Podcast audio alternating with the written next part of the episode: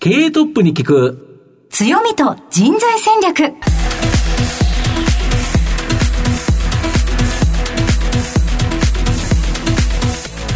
毎度相場の黒神こと藤本信之です。アシスタントの飯村美希です。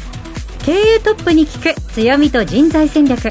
この番組は相場の福の神こと財産ネット企業調査部長の藤本信之さんが注目企業の経営トップや人材戦略を担うキーパーソンをゲストにお迎えしてお送りします。企業を作るのはそこで働く人ということなんですがゲストには毎回事業戦略上独特の強みとですねその強みを生かすための人材戦略じっくりとお伺いしていきます。この後早速トップのご登場です。この番組は JAC リクルートメントの提供でお送りします。経営トップに聞く。強みと人材戦略。経営トップに聞く強みと人材戦略。本日のゲストをご紹介します。東証プライム上場証券コード9997ベルーナ。代表取締役社長安野清さんにお越しいただいています。安野さん本日どうぞよろしくお願いいたします。よろしくお願いします。します。では早速ではありますがベルーナの事業内容のご紹介をお願いいたします。えーシルクはあのアパレルとかね、バッグ、ジュリー、家具雑貨、インテリアの通信販売です。えー、大体今、片腕で6割、ネットで大体4割ぐらいな関係で販売してますけども、まあ、その他には、えー化粧品サプリですね、えーサプリコスメ、グルメ、ワイン、ナース系向けの通販をやってます。えーその他ですね、まあ、コールセンターとか、物流センターなんかのですね、自宅のソリューション事業部、それから呉服事業、それからプロパティ事業ということで、ホテルとか開発関係というふうなことでやっています。はい、はい。どうしてもやっぱりあの皆さんもきっと利用された方が多いと思うんですけれども、アパレルの,、あの通販のイメージがありましたけど、ワインとか食事系もあるんですね、その他ホテルですと。そうですね。えー、ワインの方も結構長いですね。もう20年ぐらいやってました。あ、そうですか。13年連続日本一位そうですね。へーえーあの、最初ね、あの、肉のハラマサってあるんですよ。はいで、肉のハラマサのですね、新聞の広告見てね、はい。で、ワイン乗ってたんで、はい。面白そうだらやってみようじゃないかっていうことで、で、始めて、で、始めてね、で、あと、あの、私、あの、肉のハラマサの社長ともよく親しいんですけども、はい。で、若い、入って2年目ぐらいのやつかな、お前これやってみたら面白いじゃないかっていうことで、始めたのがスタートです。うわあ、すはい。ごいですね。それが日本一通そうですね、販日本一と順調にいって、まあ、おととし今年100億超えた、あ形になったんですけど、まあ、今度はあの、なんて言いますかね、高級ワイン、はいえーのブランド作ってやろうということで、今進めてますけど、ありがとうございます。また後ほどじっくりと事業について伺っていきたいと思いますが、まずはトップは企業にとって大切な人材であり強みでございます。トップのお人柄に迫らせていただきたいと思いますので、しばし質問にお付き合いお願いいたします。はいでは、安野さん、生年月日を教えてください。1944年の12月14日です。現在おいくつでいらっしゃいますか？えーゾロ目です、77あ、歳。ゾロ目で。はい。ご出身はどちらでしょうか？えー埼玉県の上尾市あ、では、もう、えっと、会社会社の本社もある、えーあります、はい。もう小さな頃から新聞配達とかもされてたんですそうですね。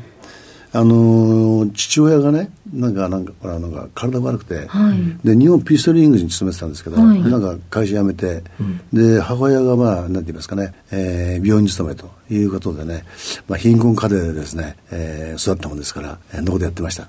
はい。そうでしたか。社会人のスタートはおいくつの時になるんでしょうか？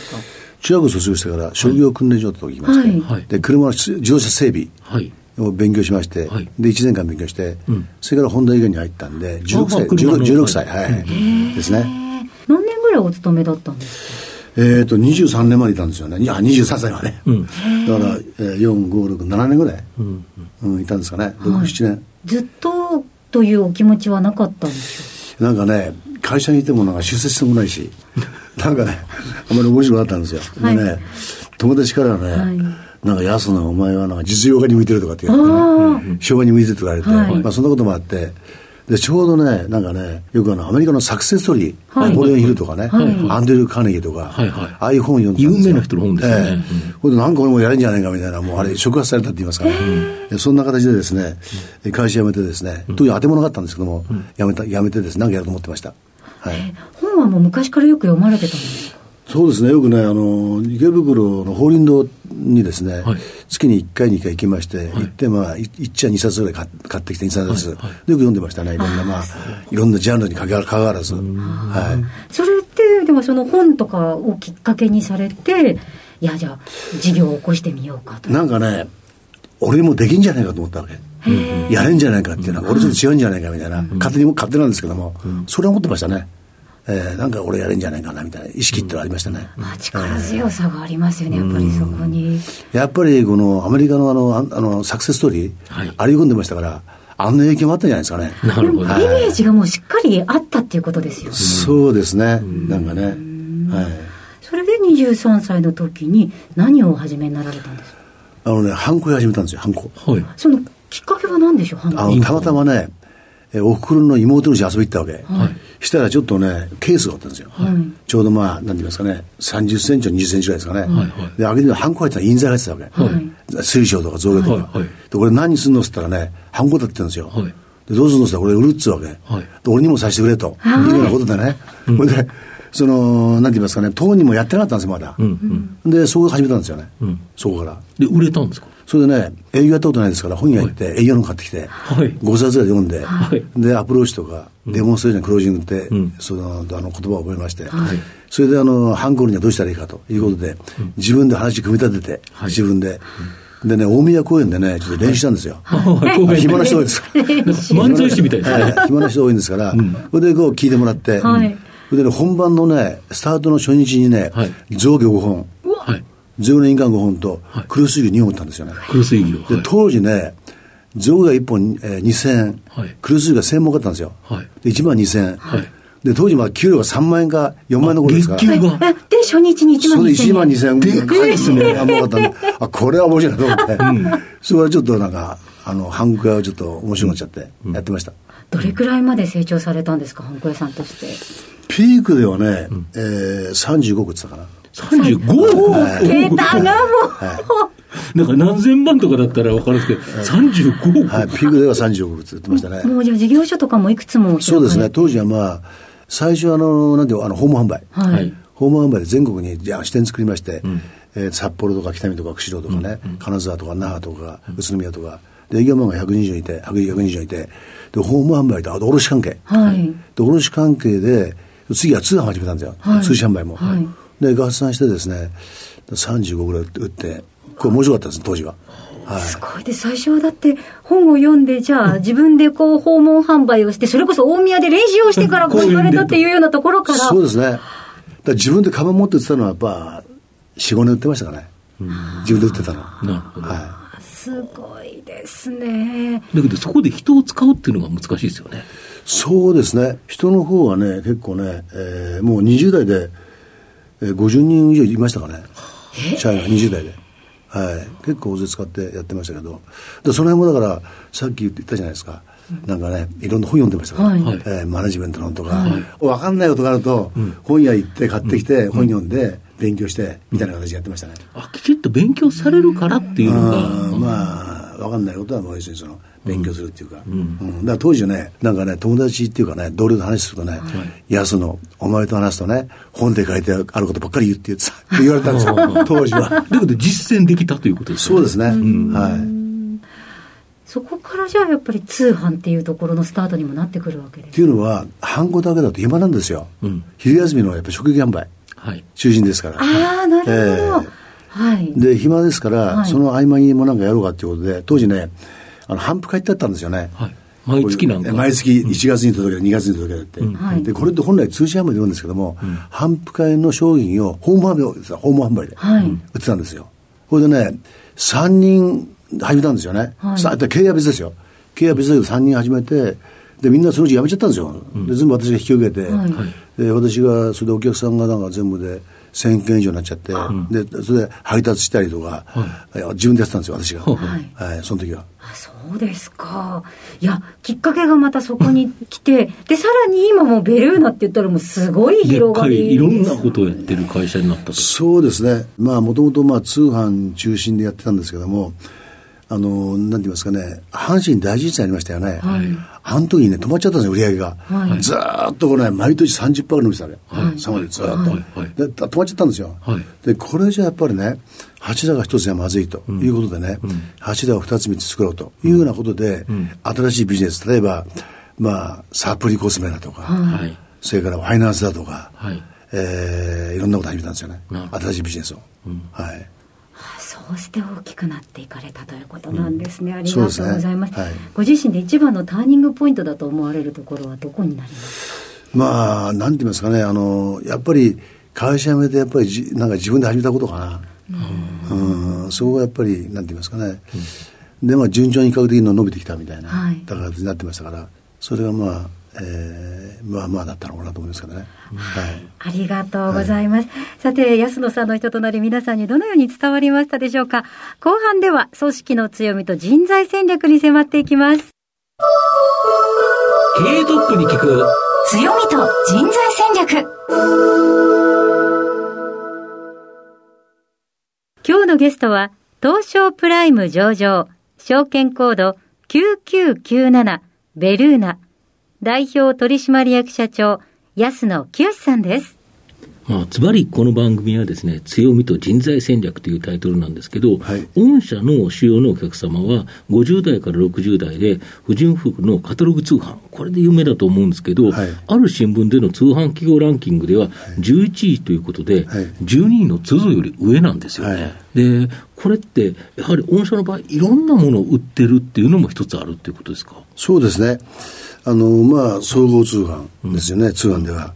で、総合通販があって、それからグルメワインですね、うん、コスメサプリ、うん、ナース系というふうなことでね、うん、えー、まあ、いろんな形のジャンルのですね、通販やってますけども、で、その中で一応ね、あの、日本で一番売ってるっていうのが、まあ、ワイン通販ナンバーワンってあるんですけど、で日本酒通販もナンバーワンなんですよね。なるほど。今大体50ぐらい売ってるんですけども、えー、その他にですね、ナース系。ナース、えー、ナース系の看護師向け。これもですね、アンファミリアとナースリーというカタログがありまして、はい、ほとんど70%ぐらいシェアですかね。ほとんどもカタログではうちがまあトップなんですけども、うん、あと、呉服も一番売ってるんですよ。なるほど。呉服もだって去年で245億かの売り上げが。あれですよ、さが美さんを買収して。はい、だから会社がさが美と、東京麻酔屋と、うん、それからあのバンガー和物屋、はい、マイムって5社ありまして、はい、5社で合計ですね、着物関係で245億ということで、うん、これもトップなんですよね。日本でなナンバーワンということですか、はい、着物でね。あと、まあ、カタログツアーも一応、まあ、うちはトップかなと思ってるんですけども、で、今、ホテル関係もだいぶ力入れてるんですよ。なるほど。ですから、その各ポートフォリオを強く、たくましくしようということで、大きくしようということで今頑張ってます。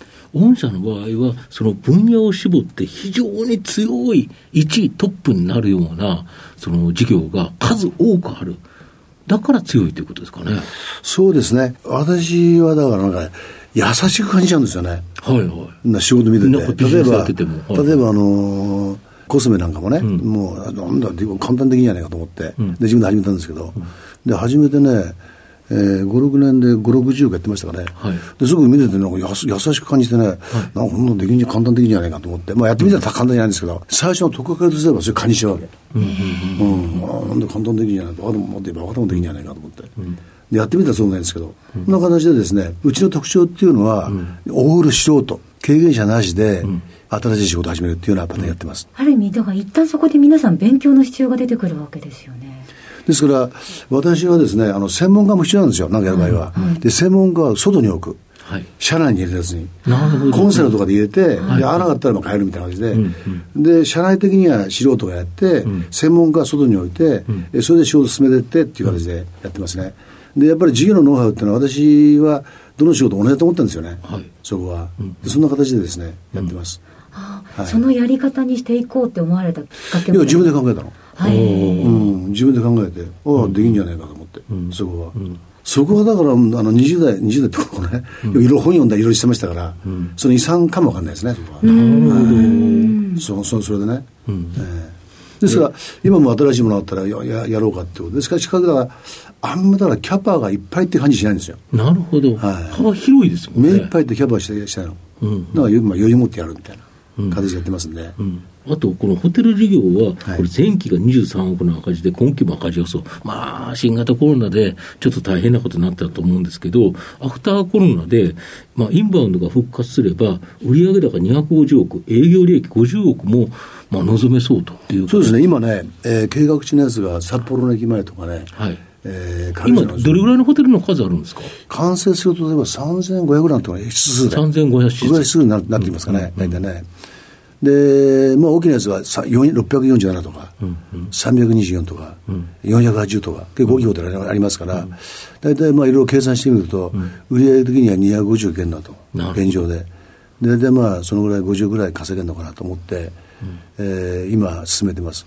あれですよ、御社の場合、宿泊に強い都心部のホテルと、あとリゾートでいいホテル持ってますよね。はい、そうですね、まあ、軽井沢とか、うんあの裏磐梯とか、はい、あの買収したあの札幌のビーホテルとか、ビーホテルとか、うん、あとは森支部とかね、うん、やってるんですけど。これはだからもう、あれですよね、まあ、今期、少しアフターコロナになってきたらというところと、はい、まあ、来期以降、これ、インバウンドががっとくれたら、大変なことになりますよね。そうですね。今期もだからね、うん、まあ、5億ぐらい稼ごうと思ってるの。うんうん去年23赤字ですけど、はい、今期ね、だいぶ回復してきましたから、うん、やっぱりいかにお客さんに喜んでもらうか、うん、で気持ちよく仕事してもらうか、社員にですね、うん、もう一つはやっぱりいかに稼ぐかというようなことでね、まあ、ローコストオペレーションというようなことで、えー、またあの接客にはしっかりなんだ対応するというふうな形でやってますんで、まあ、だいぶホテルの方も私16年、17年やってますから。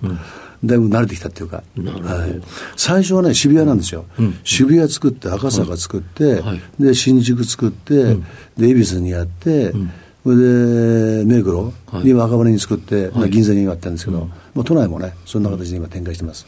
あれですよね、銀座で新しく、商業ビルですか、あれ、開発してるのは。えっとね、複合ビルです。複合ビル、はい、地下3階で地中10階建てで。はい。土地が380坪で結構大きいですから、銀座でね。銀座で380坪だと、はい、え？っていうぐらいでかいですよね。そうです、でかいですよね、銀座ではね。はい、なるほど。はい、御社の場合、まあ、そういうようないろんなビジネスをされてるんですけど、はい、当然それを支えてるのは人ということだと思うんですけど、はい、御社グループで今何人ぐらいおられるんですか？全部で正社員で3444名、で、通販関連で930名、はい、で、ソリューション事業で123名、はい、それからあのプロパティ権益、ホテル中心に680名、はい、で、航空関係で1497名、はい、で、管理職が142名と。いうことでちょっと数調べたんですけど、こんなね、3444名ってことになってます。で、そういうような人材っていうのは、あの、新卒とか、あと中途入社とかいろいろあるかと思いますけど、どういうような採用方法されてるんですか？ほぼ新卒ですね。ほぼ新卒ほぼ新卒。5%もいないんじゃないですかね。ああ、中途入社は。えー、ほとんどまあ新卒中心でやってます。今年の例えば4月って何人ぐらい入ったんですか、はい、?450 名入れたんですよ。450名はい。えー、本体で95名、うん、本体でね、ホテル関係で105名、うん、着物関係でね、うん、200名入れてるんですよ、航空関係で。それからその他50名というところでね、大体450名ぐらい採用ということで今やってます、はい、要はベルーナグループにはこんな人に来てほしいとか、望む人物像などありますか？やっぱね、ビジネスですから、私言ってるのは、やっぱ一つはね、やっぱり競争心、負けたくないっていう。はあ負けん気の強い人負けたくないっていう、うんうん、やっぱりビジネスで競争ですよね。まあ、負けたくないっていう人。ねはい、2番目には協調性？協調性。やっぱりうまくいく、うまくやっていく。まあ確かに競争だけされて、うん、戦いだったりして、こうなっちゃいますもんね。あと、比較的もう馴染むか馴染まないっていう、こうなんか、会社に。会社に。はい。はい、ベルーナっていうなんて体質にね、うん、馴染むかどうかっていうようなことが、やっぱりね、うん、あんまり今の、今までの経験では、あんまりこう、頑張る人ってもやめちゃうん違いと。そのなんか、すごいか、すげえと思う人は、意外とですね、うん、だから、フィットするかどうかっていうことをですね、うんうん、えー、一番こう考えてますかね。うん、えー、だんだんこう馴染んでくるっていうふうな形でですね、うん、えー今年の4月からあれですよね、西武ライオンズの本拠地、はいはい、ベルーナドームになったんですよね。はい、私ね、西武ライオンズの埼玉公園からの理事長をもう10年以上前やってるんですよ。あ、そうですか。始球式ももう10年以上やってるから。毎年やってるの。始球式は。そうでしたか。はい。で、その関係もあって、で、まあ、どうだって言われて、いいじゃないかってことで、最初、まあ、ヘルメット広告とか、うん、えー、スコアボードの脇のね、広告だとか、はい、インタビュールームとかやったんですけど、はい、で、今年からなんか、なんか、球団のネーミングライス、うん、あれどうだっていうことで、やろうま、やりましょうかってことで始めたんですよね。なるほど。社員の皆さんは、あの、うん、新卒で毎年400名以上取られてるっていうことなんですけども、研修等々も結構大変なんじゃないですか？そうですね、研修の方はですね、えー、まず新入社員研修ありますよね、当然ですけど、それであの、まあ、ブレザーセットってありまして、つくんですよ、先輩が。はい。はいえー、2年生、3年生が、うん、で、まあ、マンツーマンで OJT 使用すると。いうような形でですね、うん、じゃあ、節目節目ごとの研修？とい。うようなことで、うん、まああのー、もちろん社内研修もそうですし、まあ、リクルート使ったりとか、ビジネスコンサル使ったりとか、はい、外部の研修がです。会会社を使って、うん、研修を結構やってます、うん、はい、はい、あの部署がたくさんありますけれども皆さんどのように決まっていかれるんですか？だからまあ極関係は極関係でやってますよね、うん、ホテル関係はホテル関係、本体系は本体系ということで、それぞれ分かれて、えー、全部一緒にってことないですね。なるほどなるほど、えー、別々に、で私もだから新日ちゃんにはなんか話をして、ちょっとね、あのこういう会社なんだからと一つね、うん、えー、一緒に楽しくやろうじゃないかということでね、うん、まあ、た楽しくやることが大事ですから、うん、とにかく楽しくやろうということでやってますけどね。はい。社長からの声かけで楽しくやろうじゃないかっていうお声がけってすごいですね。そうですね。うん、まずあのなんて言いますかね、もう生き生きと楽しくやってやろうじゃないかということね。でやっぱり障害物は困難があるでしょ。う。こんなんがあったら治安に行くんなんだから嬉しいじゃないかと喜べと、やっぱね、そこはだから外部関係を含めていろんな困難のことがあったら、嫌な上司があったら勉強なんだから喜べと、これ勉強だと要するにそれがあってこそね人間た楽しくなんだから、まあそうですね、順風満帆いったらね楽しくならないからありがたいんだと、ということでね楽しくやろうじゃないかと。いうふうなことでね、ゲーム感覚。ポジティブゲーム感覚。はい。ゲーム感覚ポジティブ思考で、あとまあ成長欲、利益意識と。いうことで、ですから、いかにお客さんに喜んでもらうか、いかに気持ちをよく仕事してもらうか、あともう一つはいかに会社ですから稼ぐということでね、えそこのところバランスよくやろうじゃないかというようなことでね、やってます。御社の場合、本当にいろんなビジネスがあるから、例えば本体でも、本当にいろんな通販、別に不純服だけではないし、もう本当すごいですよね。まあ結局な、いつの間にかな増えちゃったんですよね。だからね、だから、これだけど、あれですよね、その例えばワインは先ほど言われたのは、花正のチラシを見て思いついたと、いろんなことで思いつくんですか？例えばね、化粧品はね、はい、当時は所得番付だったんですよ。上の方見るとね、はい、化粧品とかね、はい、パチンコとかね、不動産屋とかね、健康食品とかね、化粧品とかぐるりくるんですよ。あれ、これ儲かんなと思って。まあ、そりゃそうですね。当時ね、なんかステファニー化粧品とかあってね、その社長が一家さんって言うんだけど、なんかね、いつもいつも 5, 5番が入るんですよ。でこんな儲かんなかった化粧品はと。じゃあやってみるじゃないかというところで始めたのが化粧品ですね。まあ、それ、儲かってる業界がいいに決まってますよね。そうですね。面白いなってことでね、始めたんですけど。で、比較的やったら結構順調にいっちゃってね、バンバンでいっちゃって、それで、あれですけど、今130ぐらいいってますかね、化粧品もね。だから結構そこそこ今、まあまあまあトップトップじゃないですけど、まあまあの形でやってます。語り口が柔らかいので、やってみようかなと思ってっていうお話のされ方をするのであれですけど、でもきっとすごい大変なこともたくさんあホテルもね、最初ね、渋谷でね、駅前、あの渋谷の大学の入り口、南、旭川かったかな。あそこで230分買ったんですよ、はい、でホテルを作るかねオフィスビルを作るか、うん、マンションするかどうしようかって時に、うん、ホテル面白いじゃないかと、うん、やってみようと始めたの。今までやってなかったですもんね全くホテルの経験者もなくホテルやっちゃったんですか？できな始めたんですよ、はい、面白そうそれでオール派遣。はい、でオール派遣でね、はい、渋谷の駅前で場所があったんですよね、はい、順調にしちゃったの、はあ、今今もやってますけど、はい。うん今はそれを再開発で対象になってるんですけど、うん、まあ、今あの順調にいってね、な形でホテルを始めて、で比較的ねなんかね経営もだからうまくやったかな結構ホテルもね、うんうん、っていう形で。順調にいってましたけどね、うん、はい。本社のこのベルーナという社名の由来はどこから来たんでしょう？あのね、社名をね、もと優香堂って名前だったんですよ。友達の友に中華の関東。で、優香堂って名前だったけど、今時じゃない、今時じゃないなと思って、はい、変えようってことでね、はい、これでね、公募したんですよ。はい。大体まあ、社内で、そんな名前がやってことで。はい。はい。でね、300円が集まったわけ。はい。で、ベスト10。うん、はい。それからベスト20、うん、全部これです、あの、商標の関係で。ああ。引っかかって。ああ、今までに誰かがやってたと。で、その時ね、私のうちでね、犬飼ってたんですよ、ベルナって犬を。はいはいはい。飼ってた犬犬の名前を、犬がベルナで、じゃあこの名前使うことで、でちょっとま、まる棒一本引っ張ろうかなってことで、で、ベルナにしたわけ。あ、犬はベルナだったんですね。本当ベルナだったの。なるほど。はい。そこからつけたんですよね。で、それ商標引っかかんなかったんですよ。だからこれ入れるなってことで。したら後で聞いてみたら、ベル、なんか、美しい好きっていう意味だとか。それがね、名前、意味が。はい知らなかった、その時知らなかった。あ、で後も。ルナーで、そうですね。美しい好きだっていう名前でね、これがだいぶ馴染んできたから、なじみ今は、もうだって、まあ、馴染んで出しますからね。そうです結構、はい。はい。ありがとうございます。ちなみに、社長はですね、この番組お昼にやってるんですけど、はいお昼ご飯って何食べてるんですか？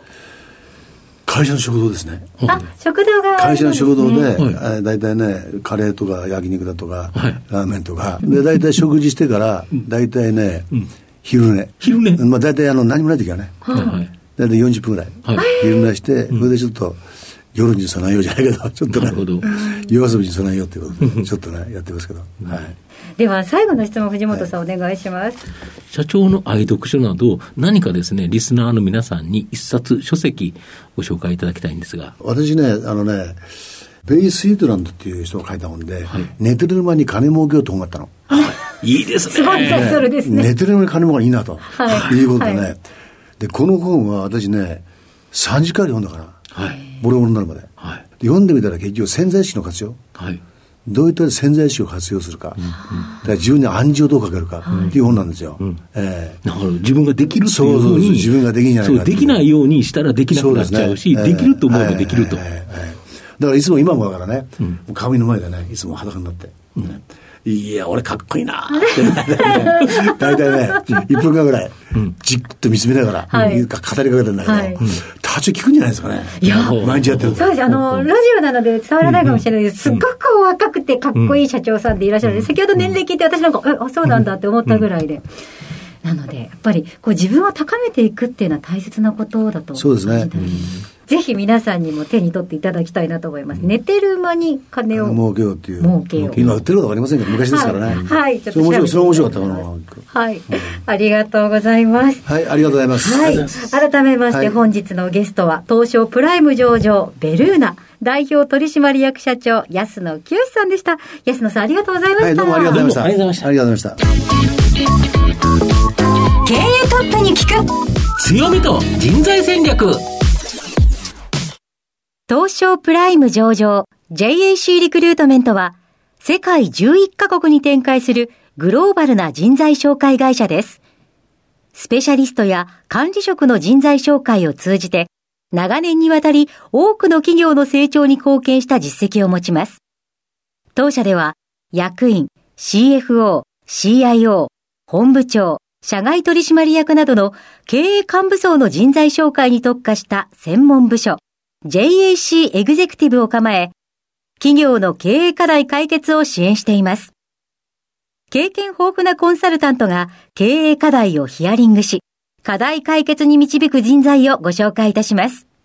企業の経営改革を担う人材など、経営幹部の採用なら、東証プライム上場、証券コード2124、JAC リクルートメントにお任せください。お送りしてきました経営トップに聞く強みと人材戦略そろそろお別れのお時間です今日のゲストはベルーナ代表取締役社長安野清さんでした面白かったです、ね、めちゃくちゃ面白くて、ポジティブ。いや本当に生きてるポジティブっていう感じですよね。本当エネルギー感じましたよ77ね歳にはとてももう思えない。とてもじゃないですけど負けますね。いやいいお方でしたね。ぜひ皆様あのお話の中に上がった本を手に取っていただければなと思いますので、えーラジコのタイムフェリーポッドキャストのご利用いただければと思います。そしてお写真もございますのでぜひラジオ日経のウェブサイトのチェックもお願いいたします。それではここまでのお相手は相場の福の神財産ネット企業調査部長の藤本信之と、飯村美希でお送りしてまいりました。次回のこの時間まで。ほなまた、お昼やで。